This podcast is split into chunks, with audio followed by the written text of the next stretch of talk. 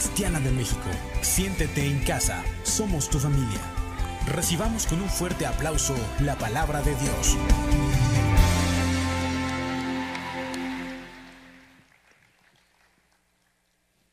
Bueno, ese fue un aplauso, pero dice con un fuerte aplauso la palabra de Dios. Así que démosle, démosle un mejor aplauso a, a la palabra del Señor que dice que con su palabra de poder sostiene todas las cosas. Por eso es bien importante que escuchemos la palabra.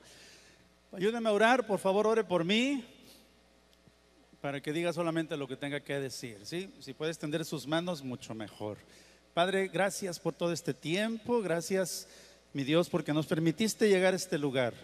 Gracias porque hay internet, hay luz, hay dispositivos que están conectados en este momento desde casa o desde el trabajo quizás. Y ahora pedimos que uses mi vida para transmitir tu palabra tal y como tú la tienes preparada para el día de hoy, Señor. En el nombre de Jesús que salgamos bendecidos, mi Dios, por lo que tú quieres hablarnos. Te damos a ti toda la gloria y toda la honra y toda la alabanza. Amén. Amén. Dele otro aplauso al Señor de alabanza. Gracias Jesús. Operación Rescate se llama el título de esta predicación del día de hoy, Operación Rescate, y me suena así como película de SWAT, SWAT, me suena como película de Misión Imposible, me suena de ese tipo de películas donde pareciera tan difícil y donde desde principio a fin nos tienen en la película así, ¿qué va a pasar? ¿Se irá a morir? ¿Y, saldrá como, como, como lo están planeando? Y hasta el final se desenlaza todo y así más o menos, ahorita va a entender por qué le estoy diciendo todo esto porque seguimos hablando de lo que estamos viviendo. Es, yo creo que todavía es muy difícil dejar de hablar esto. Y, pero lo que sí tenemos que tener, esto de, me refiero a la pandemia, ¿verdad? contagios, cada vez oímos más, cada vez oímos más decesos, cada vez estamos escuchando más estas cosas. Y, pero algo bien importante que no debemos de, de dejar de buscar es la palabra de Dios. Porque lo único que nos va a sostener en los momentos difíciles va a ser su palabra. Porque ahí están todas las promesas que Dios nos ha entregado. Y eso es lo que nos sostiene. Y dice la misma palabra que es como un ancla, que a la cual estamos aferrados. Y entonces cuando tú y yo tomamos la promesa, no nos va a mover nada. Y aun cuando vengan cosas difíciles, estaremos firmes Estaremos porque estaremos confiados en Dios, en que Él dijo una promesa y esa promesa se va a cumplir, ¿verdad? Y entonces es como me gusta la palabra que usa la pastora Lili, habla siempre de un blindaje espiritual. Y es como esa armadura, pero como que el blindaje es diferente, ¿verdad? Como que el blindaje te tiran y no te pega. Te tiran, pero las balas no atraviesan. Te golpean, pero seguimos firmes. Si Pablo hubiera vivido en este tiempo, yo creo que eh, este Romanos 8 se fueron otras palabras, ¿verdad? Usaría la palabra balazos, usaría la palabra este, blindaje, etcétera, etcétera, etcétera. Y entonces dice en Lucas 19:10 el Señor Jesús, porque el Hijo del Hombre vino a buscar y a salvar y a salvar o a rescatar del peligro lo que se había perdido.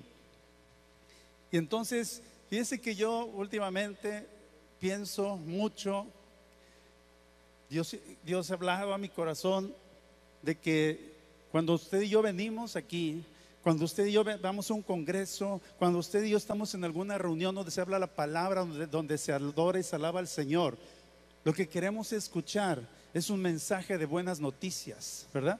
Porque estamos, si queremos malas noticias, préndale la televisión y, se llena todo el día de, malas noticias. Un mínimo porcentaje hablan de buenas noticias. Y si son buenas, son en lo natural, son en, lo, en el mundo. Pero aquí queremos escuchar buenas noticias. Y eso es el Evangelio. Y eso es hablar de Jesús.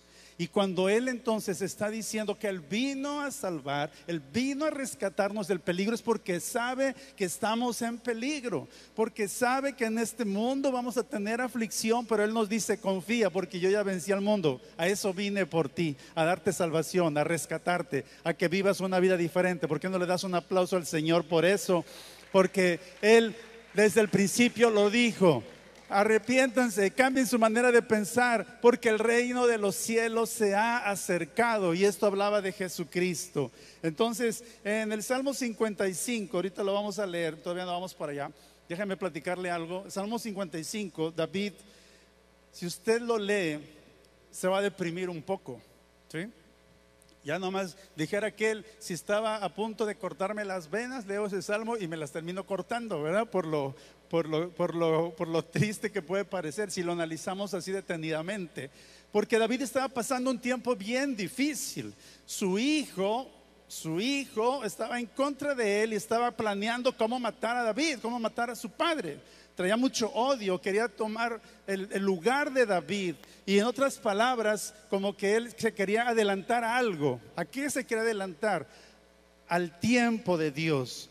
Él no sabía, no entendía que Dios tenía un propósito para su vida como hijo, pero ese propósito tenía que venir a través de su papá, a través de David, que él le dejara el lugar, que él le dejara ese legado que Dios había entregado primero a David, desde que lo ungió por ahí, que lo escogió de entre todos sus hermanos. Eso tenía una promesa, no solo para él, sino para su descendencia. Pero su hijo estaba, Absalón, planeando cómo matarlo. Y entonces está este salmo. Y, entonces había deshonra. Y Efesios 6, 2 y 3 dice, honra a tu padre y a tu madre, que es el primer mandamiento con promesa, para que te vaya bien y seas de larga vida sobre la tierra. Aquí nos está hablando que cuando hay honra, hay bendición. Primer mandamiento con promesa. Pero en Romanos 12:10 también nos habla que dice, amaos los unos a los otros con amor fraternal. En cuanto a honra, prefiriendo los unos a los otros. Hay una recompensa entonces cuando nosotros honramos. Y más cuando honramos a Dios. Porque si honro a Dios, voy a honrar al que está a mi lado. Porque si honro a Dios, voy a honrar a mis padres, voy a honrar a mis autoridades. Cuando tengo bien claro el concepto de honra, entonces yo sé que cuando yo honro, no me está diciendo si tú a quien tienes que honrar se lo merece o es digno o hace las cosas bien. Aquí me dice que yo honre a mis padres. Aquí me dice que yo obedezca a mis autoridades. Y entonces dice, porque la recompensa te la voy a dar yo. Cuando tú honras, aquí me estás honrando a mí. Y hay una recompensa y David sabía eso. Usted se acuerda, tuvo, a Saúl en sus manos, pero no procedió en contra la vida de Saúl. Honró al ungido.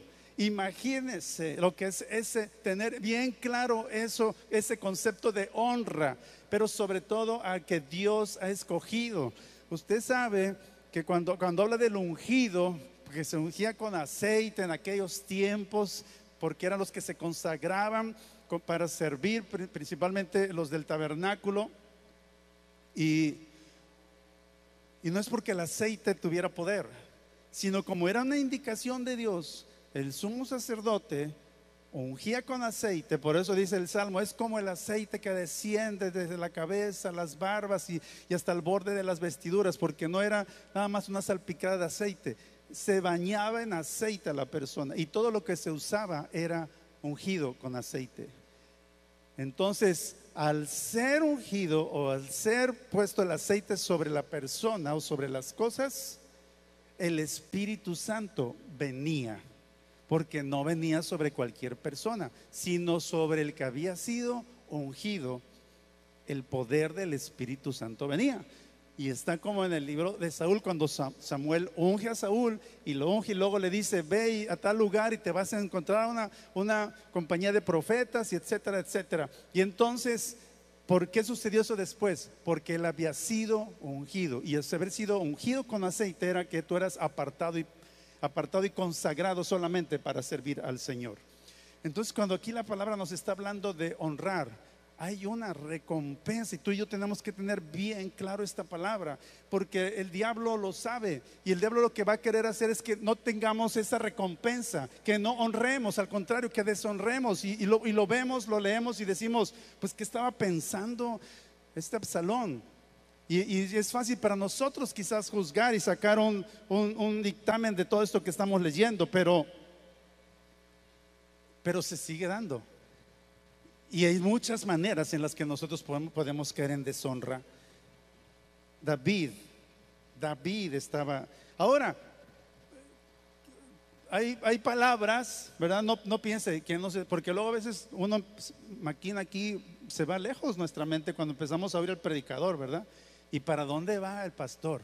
¿A dónde va a llegar? ¿Quién nos quiere decir que hay deshonra aquí en la iglesia? ¿A quién le está tirando esas pedradas, verdad? Y cuidado, ¿verdad? no todo es porque se está dando algo. Hay muchas palabras que Dios les está dando para prevenir, que Dios nos está avisando para que no caigamos en esas cosas, ¿verdad? El avisado ve el mal y se aparta. Así como no todos los sueños significan algo, ¿verdad? Cuando alguien me dice que soñó algo, yo primero le, pregunto, porque quieren que uno le interprete todo. ¿Y qué, qué, cenaste anoche? Es lo primero que yo les pregunto, ¿verdad? Antes de meterme en, problemas de revelación y querer decir lo que no. No todo. No estoy diciendo que esta palabra, no, sino que lo que estoy diciendo es que Dios nos prepara y Dios nos hace identificar para que discernamos y no caigamos en eso, si, si posiblemente pudiera darse algo, ¿verdad? Que más adelante suceda. ¿Por qué? Porque estamos en un tiempo difícil. David estaba amenazado de, muerte. David este, tuvo que huir, tuvo que esconderse de su propio hijo. Y ahí es donde este Salmo 55 está escrito. Y tú y yo, tal pareciera, mira, vamos a traerlo ahorita, ¿verdad? Y ustedes lo están amenazando de muerte. Sí, hay enfermedades de muerte. Y quisiéramos no salir para no caer en eso.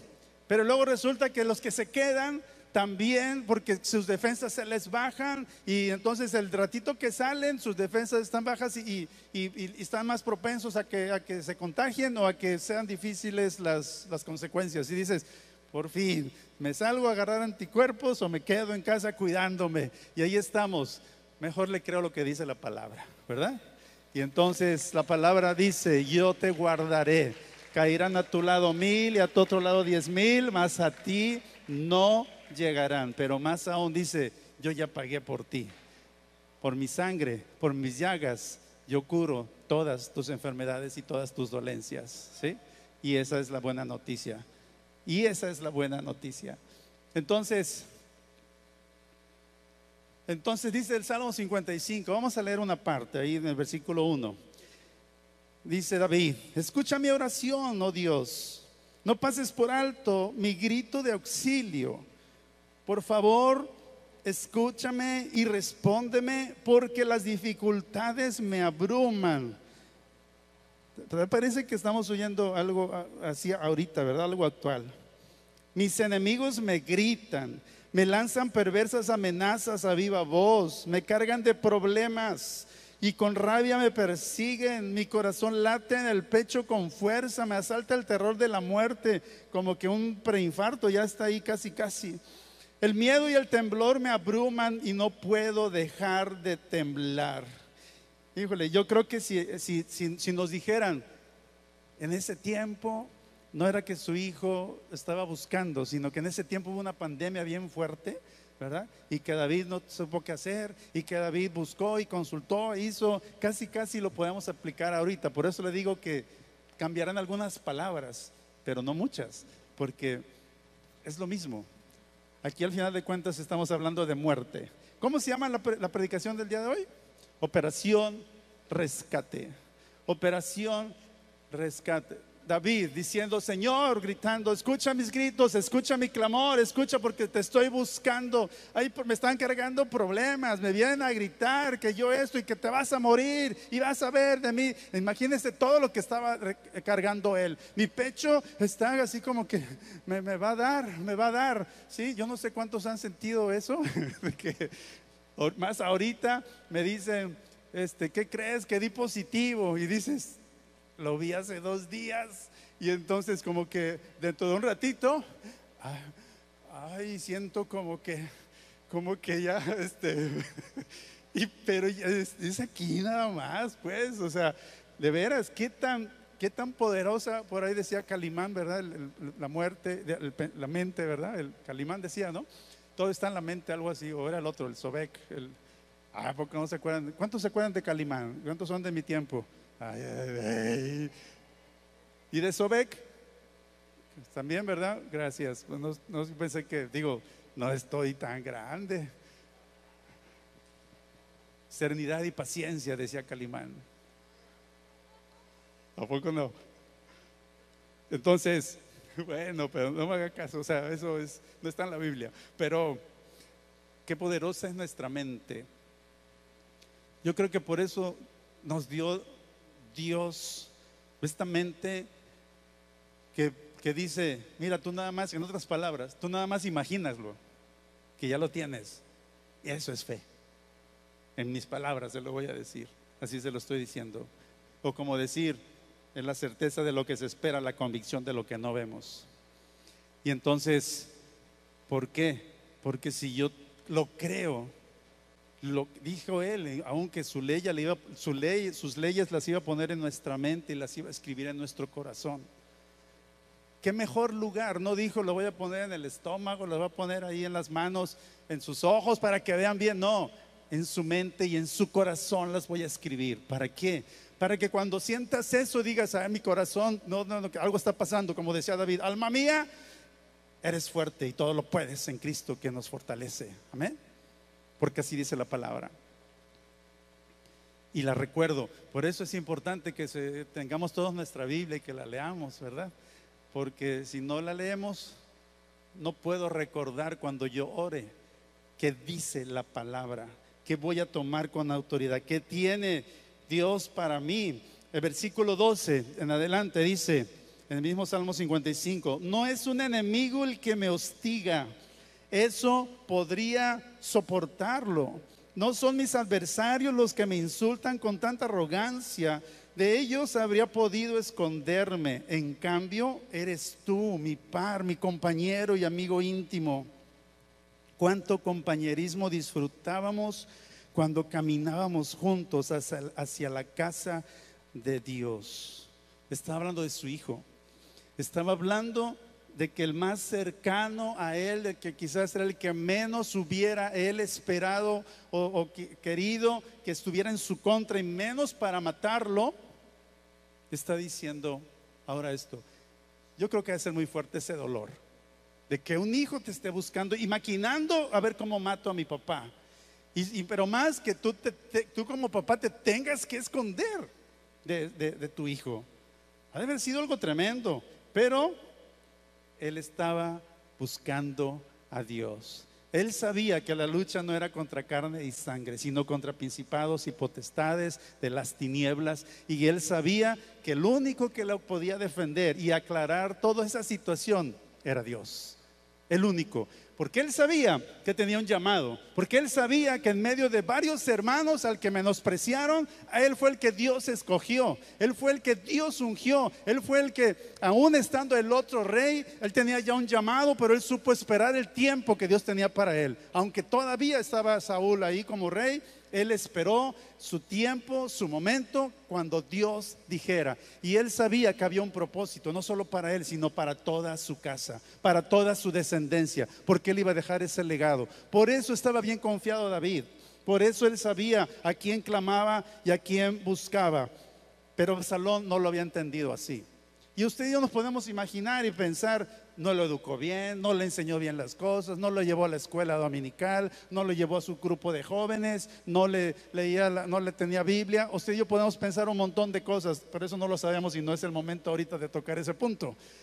Ahorita estamos hablando más de David que de Absalón. El otro será otra predicación. Versículo 22. Más adelante en el mismo salmo dice David, echa sobre Jehová tu carga y él te sustentará no dejará para siempre caído al justo. Empieza clamando, se desahoga delante de Dios, cómo se está sintiendo. Y en el versículo 22 dice, yo sé que si yo pongo mis cargas, que dicen los primeros versículos, sobre ti, tú me vas a sustentar, porque no dejarás para siempre caído al justo.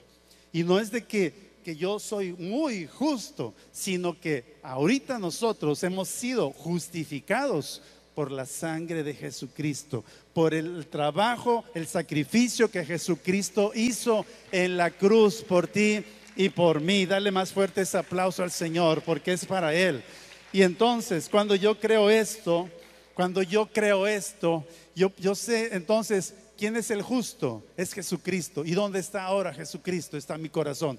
Te digo, te voy a repetir esto muchas veces hoy. Yo quiero dar buenas noticias, ¿verdad? Yo entiendo esto. El Señor me dijo, tienes que darle buenas noticias a la iglesia, a los que nos están viendo. También necesitamos escuchar buenas noticias y apropiarnos las buenas noticias.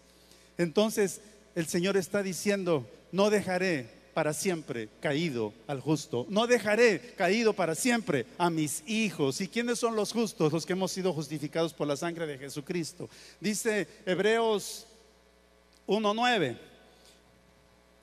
Has amado la justicia y aborrecido la maldad, por lo cual te ungió Dios, el Dios tuyo, con óleo de alegría, más que a tus compañeros. Aquí está hablando de Jesús. Aquí está desde el versículo 1 del capítulo 1 está hablando de Jesucristo y dice, es hecho, mayor que los ángeles y, dice un chorro de cosas, pero enfoquémonos en esta parte. Por, lo, por eso te ungió Dios, el Dios tuyo. ¿A quiénes unge Dios? ¿A quiénes? A los que aman la justicia, a los que aborrecen la maldad. Tú y yo hemos sido justificados. ¿Por qué? Tú y yo debemos de tener claro no es por mis obras, es por gracia. Yo, que tú y yo tenemos libertad de acercarnos a la presencia de Dios, al lugar santísimo. Tú y yo tenemos libertad de venir delante del Señor. Alguien te va a decir, sí, pero ¿qué hiciste ayer? Pero Dios te va a decir, yo no sé qué hiciste ayer. Yo sé que estás ahorita aquí conmigo, que me quieres abrazar, que quieres mi abrazo, que quieres que yo te, que yo te mime, que quieres que yo te bese, que quieres que yo te bendiga. Y eso es lo que importa, porque Dios ya nos ve como hijos, no nos ve como pecadores. No sé si está claro esta parte. Y entonces ese es, ese es el justo, ese es el que cree que ha sido justificado, porque si no, mi hermano, ninguno de los que estamos aquí y ni yo estuviera aquí tomando este micrófono y hablándote este mensaje, porque lo hemos creído y es por eso que es por la gracia de Dios que podemos tomar las buenas noticias. Las buenas noticias que yo sé que Dios me ha justificado. Dios, David, usted lee la vida de David, David falló mucho, muchísimo falló David, mucho. Pero él pidió perdón a Dios. Y Dios ve el corazón. Por eso quizás nos va a costar mucho trabajo entender por qué Dios dice en su palabra que David tenía un corazón conforme al de Dios. Y entonces usted va a decir, no, yo, no estoy tan mal como David, la verdad. Yo creo que entonces yo tengo un corazón mucho mejor que el de David. David pidió perdón a Dios y Dios lo perdonó. Y David sabía, David sabía entonces que había sido perdonado. Y David no estaba diciendo, sí, de seguro por los errores que he cometido. Es lo que es la consecuencia de mis pecados. Mi hijo está en mi contra y me quiere matar. Yo creo que Dios armó todo esto para que yo muera, para que ponga fin a mi vida de pecado, a mi vida de errores y porque he sido un mal testimonio y es lo que merezco la muerte. Para que todo esto esté a cuentas. No, David sabía que había sido perdonado por Dios porque había confesado su pecado. Y él lo escribió, bienaventurado aquel que confiesa su pecado, va a ser perdonado y limpiado. Y entonces David sigue orando, versículo 9, y dice, ahí seguimos en el Salmo 55, y dice en una versión, confúndelos Señor y frustra sus planes, porque veo violencia y conflicto en la ciudad. En la otra versión dice, destruyelos, oh Señor, confunde la lengua de ellos, porque he visto violencia, violencia y rencilla en la ciudad. Este salmo está, hay que leerlo con, mucho detenimiento, porque empieza oración, dice lo que siente, termina pidiendo y, termina, ahí no lo vamos a ver todo. Absalón se estaba maquinando y, se rodea de personas para que lo aconsejen, pero lo aconsejan mal. Porque yo sé que cualquiera de nosotros que estuviera ahí al lado de Absalón le diría, tú tienes que honrar a tu padre. Y eso de estar planeando matarlo no es de Dios, yo creo que sí le diríamos. Pero las personas que lo que tenía él cerca, a las que le pedía el consejo, le decían, vamos a hacerlo así, vamos a preparar el ejército, le vamos a caer en la noche, él va a estar cansado de todo lo que ha hecho, ni cuenta se va a dar cuando le caigamos. Esta persona se llamaba, ahí, no lo vamos a, ver, pero ahí estoy, apúntelo, que, que está escribiendo en, el, en segunda de Samuel 17. Esta persona se llamaba Aitofel, y Aitofel significa hijo de insensatez o también significa hermano de locura. O sea que a la locura y a la insensatez le pidió consejo. Y estaba, ya tengo el plan para matar a tu papá. Pero él ahí en el fondo yo creo que había algo que le decía, vuelve a consultar. Y había una persona también que se llamaba Usai. Usai significa apresurarse y le dice, mira, Aitofel me dijo que hiciera esto y esto. ¿Tú qué opinas? ¿Tú qué piensas? Y él no era tonto. ¿Sabe quién era Usai?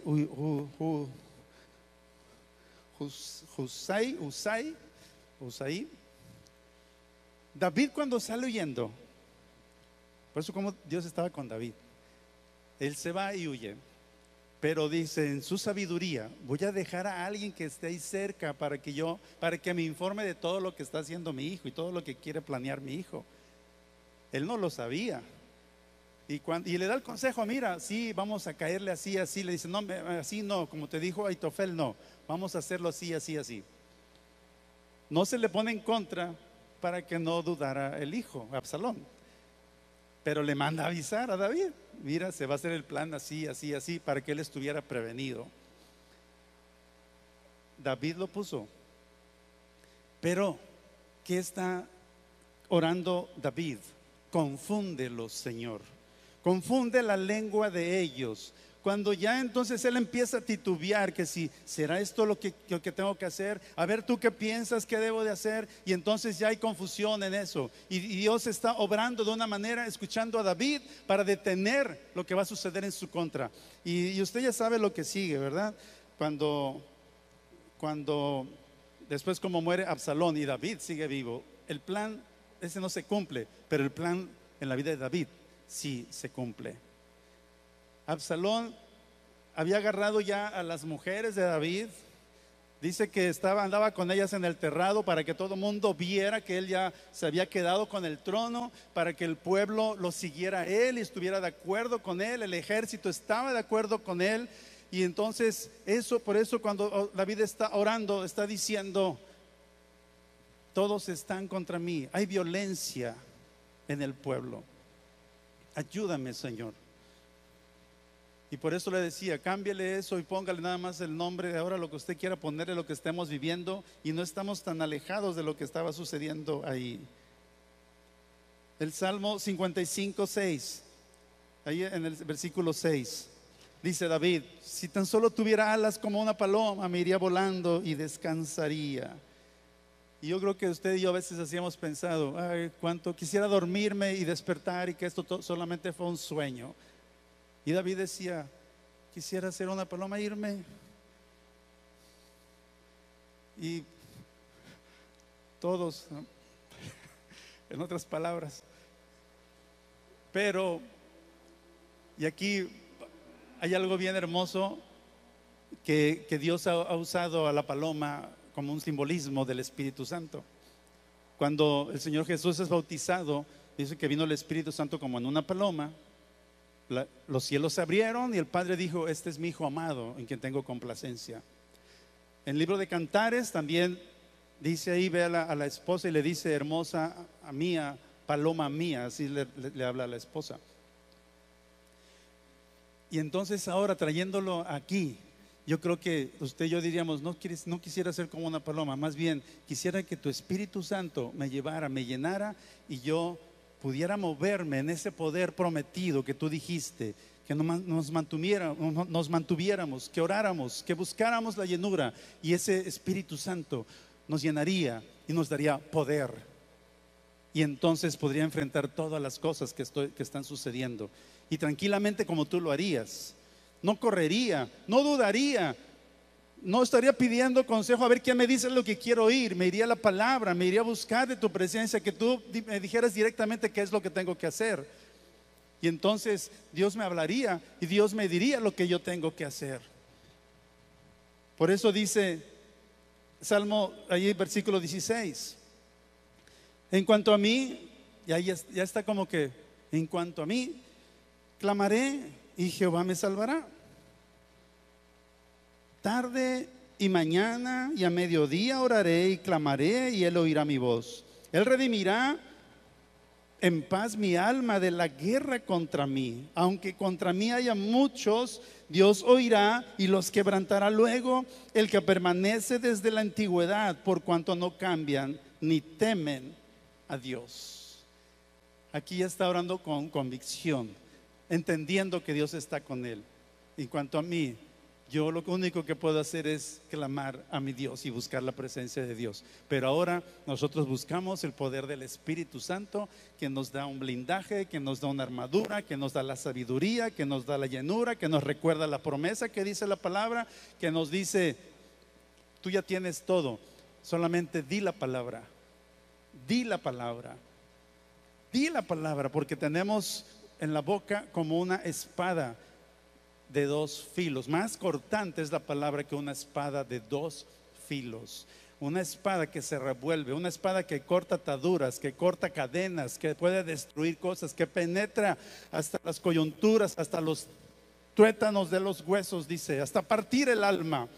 Es la palabra, es lo único, pero tenemos que usarla tú y yo. Esa es la buena noticia que el diablo nos quiera amedrentar con muchas cosas, con enfermedades, con la economía, con dudas, con temores y nos paraliza. Pero la palabra dice, esfuérzate. Y la palabra le dice a Josué, así como estuve con, con, Moisés, así estaré yo contigo. Solamente esfuérzate y sea valiente. Yo voy a cumplir todo lo que prometí. Y a Salomón también le dice, así como estuve con David y todo lo que le prometí, lo voy a cumplir también a través de ti. Porque Él cumple su palabra, lo que prometió. Y si Él nos prometió que nos guardaría y tú y yo lo creemos, Dios no le queda otra más que cumplir su palabra. Está difícil creerlo, a veces está difícil. Le quiero comentar rápido, tengo ya poquitos minutos. Le quiero comentar algo. Hay una serie, no sé si alguien la ha visto, se llama Sí, S -E -E, en inglés creo que es ver, ¿verdad? Así se llama. Y resulta que la humanidad, habla de la tierra, de la humanidad, hubo un momento, un virus letal donde se muere toda la humanidad, bueno, queda menos de dos millones de personas en la tierra, pero los que quedan quedan ciegos. Y entonces, después de varios siglos, de eso se trata la serie, oye, cuando empieza uno así, ya me ponen más atención. Entonces, entonces esta serie, ¿verdad? Ya viene la segunda temporada en agosto. Ya va a tener año y medio que salió la primera, entonces te quedas picado. Esa es la idea de las series. Pero bueno, pero lo tremendo, se lo quiero decir, porque dije, bueno, Dios, voy a... Está media fumada la serie, la verdad. Pero lo interesante es que todos son ciegos. Todos. Pelean con espadas, con arcos y son ciegos. Y entonces, ¿qué ¿esto qué significa? Que tienen bien desarrollado su oído y sus demás sentidos. El, el que sí ve, le gana el que no ve, para que se dé una idea. El que no ve le gana al que sí ve. Entonces, y tienen por herejes a los que sí ven. O sea, ¿cuántos siglos pasaron y piensan que ahora el que habla de ver, eres un hereje? Eso es, es como brujería, el ver. ¿Cómo te imaginas que algún día vamos a ver? Y resulta que empiezan a nacer personas que sí ven. Entonces se tienen que esconder, porque en cuanto los tienen, le digo, por brujos y herejes, a los que, y hablar de ver, hablar de visión, es una herejía. Y los, y los matan. Entonces empiezan a esconder y empiezan, o sea, andan entre ellos, pero no dicen que ven, sino de repente le dice uno, papá, es que trae esto. Y el otro, ¿cómo? ¿Cómo sabe que trae eso? Y entonces lo que dicen los delata muchas veces. Ahí luego la ven, ¿verdad? Y entonces, pero lo que quiero decir es esto: ¿qué pasaría? ¿Qué pasaría si por un momento tú y yo cerráramos nuestros ojos y no pudiéramos ver las noticias tan malas lo que está sucediendo, desarrollaríamos más en lo espiritual lo que dice la palabra. Y entonces en nuestro entendimiento, como dice Pablo, razonaría más a lo espiritual, a lo que realmente quiso decir el Señor en la palabra. Y no tanto analizarlo y traerlo a las cosas de la tierra, a las cosas que vemos. Porque en la palabra dice que las cosas que vemos son temporales, pero las que no vemos son eternas y existen. Entonces, si tú y yo desarrollamos y le pedimos al Espíritu Santo, guíame, muéstrame qué está sucediendo ahorita. Yo veo una enfermedad, pero qué está sucediendo en lo espiritual. Cuando Daniel se dispuso a orar y estuvo ayunando 21 días hasta el día 21, bueno, no se, no se dispuso 21 días, él se dispuso a ayunar y a orar. Él no sabía que iba a durar 21 días.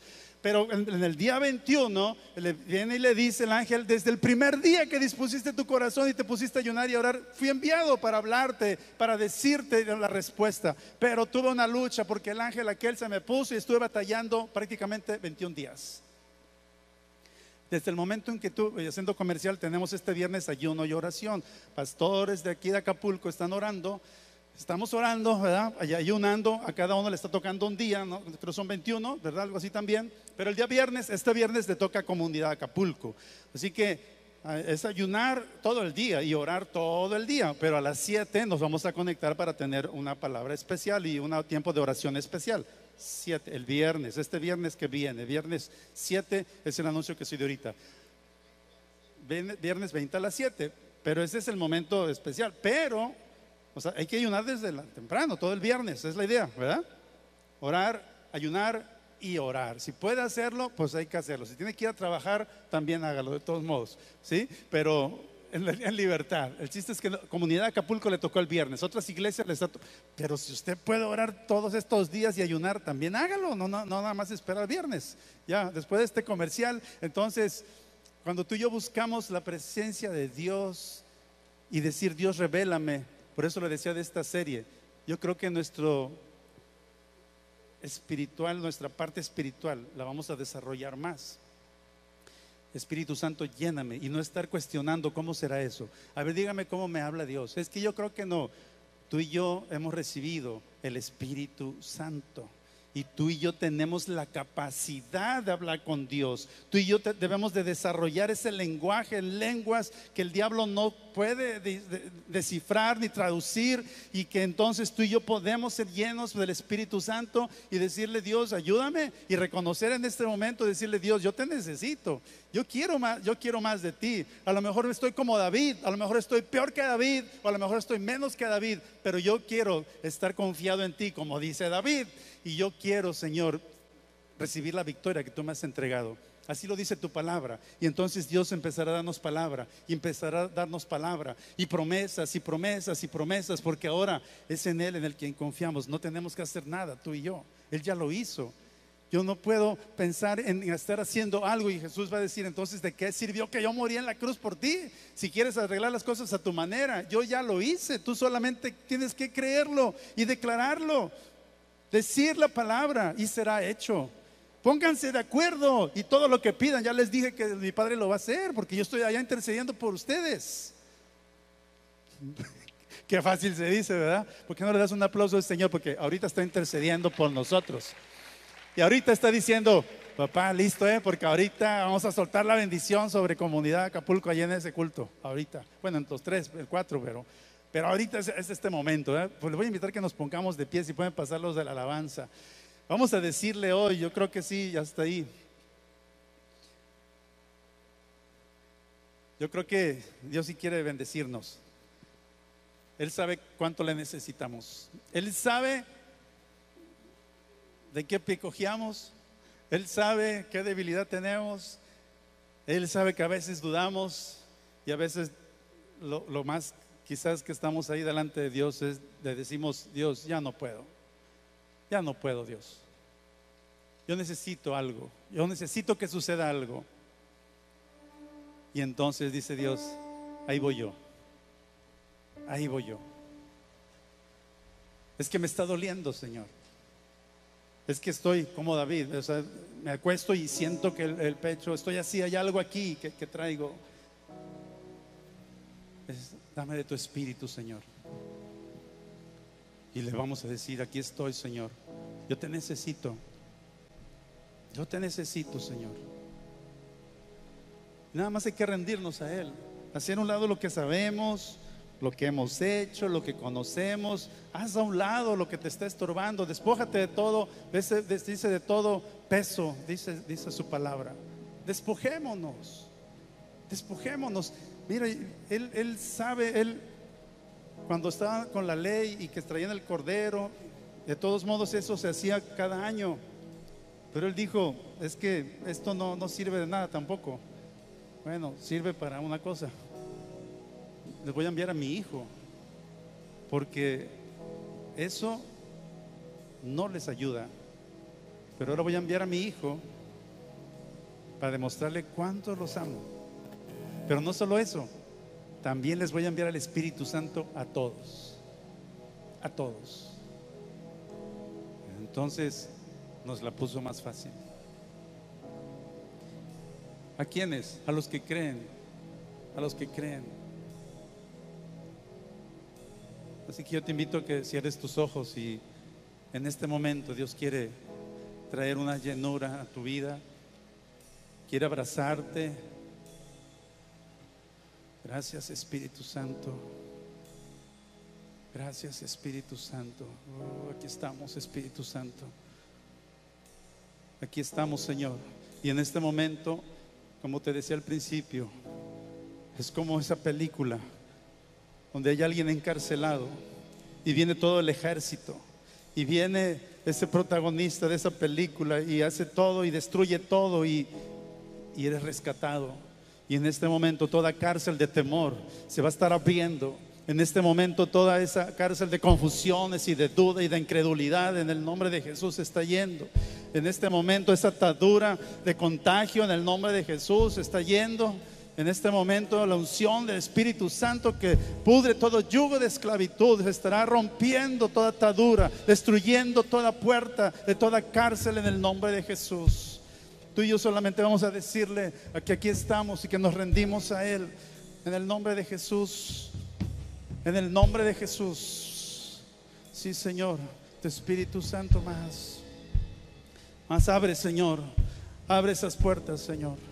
Abre esas puertas, Señor. Hay enemigos, hay voces. Hay voces y tú estás cerrando hoy, estás cerrando bocas que están hablando mentira en contra de tus hijos. Estás hablando sanidad, estás hablando libertad, estás hablando palabra de poder en el nombre de Jesús. En el nombre de Jesús, ese temor es quitado. En el nombre de Jesucristo. Tú habías pensado, en una, voz te ha dicho, hasta aquí llegaste, este tiempo, en este tiempo te vas a hundir, en este tiempo todos tus proyectos se vinieron abajo, no hay más que hacer, aquí acabó todo. Hoy el Señor te dice, yo te levanto, yo te levanto, yo vine a rescatarte, yo vine a rescatar lo que se había perdido lo que el diablo te robó, dice su palabra, Él siete veces, siete veces nos dará de recompensa al que le busca, al que se humilla, al que se rinde, porque Él, Él recibe tu honra. Él recibe lo que tú crees. Cuando tú honras, tú y yo honramos la palabra. Cuando tú y yo honramos la promesa. Cuando tú y yo honramos a Él y le creemos a Él. Y por encima de todas las cosas le decimos gracias Señor porque yo me aferro a tu palabra. Yo me aferro a tu promesa Señor. Y hoy yo declaro Señor que mis enemigos son destruidos son confundidos. Yo podré ver, Señor, tu salvación. Yo podré ver la sanidad. Yo podré ver, Señor, cómo tú estás levantando a mi familia. Tú estás levantando matrimonios. Tú estás levantando hijos. Tú estás levantando, Señor, todo aquello que se ha perdido en este tiempo. Todo aquello que el enemigo ha arrebatado. Hoy, Señor, hoy, mi Dios, recibimos tu rescate. Ese rescate que tú diste en la cruz. Ese rescate, Señor, a través de precio de sangre que nos compró, Señor, hoy lo recibimos y lo declaramos. Lo declaramos sobre nuestra vida, Señor. En el nombre de Jesús. En el nombre de Jesús. En el nombre de Jesús.